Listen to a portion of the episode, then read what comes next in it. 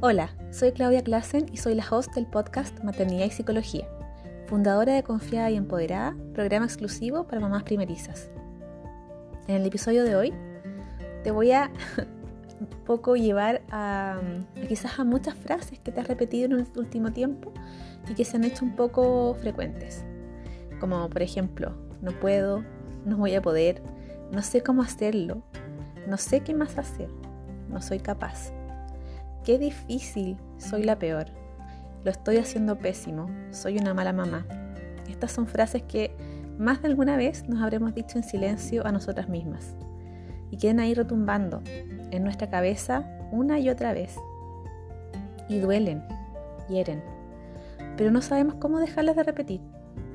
Pareciera que el entorno tampoco nos ayuda, porque ahí aparece el comentario de la abuela, la tía, la amiga, la conocida, la señora de la esquina, que nos hace sentir podridas con comentarios como, pero ¿cómo te vas a sentir así si fuiste mamá? Deberías estar contenta. Tu leche no alimenta, es aguada.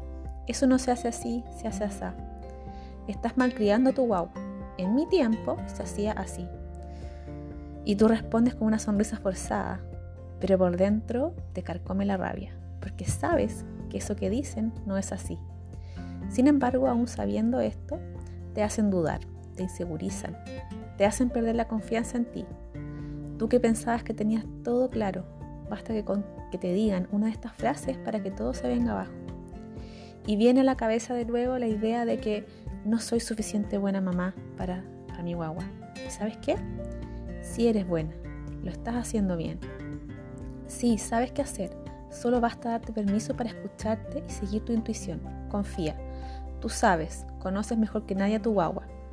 Eres suficientemente buena como diría Donald Winnicott, un psicoanalista inglés, y quiere decir que la mamá es capaz de satisfacer las necesidades de su bebé desde el inicio, brindándole protección y cumpliendo con sus requerimientos en sus primeras etapas.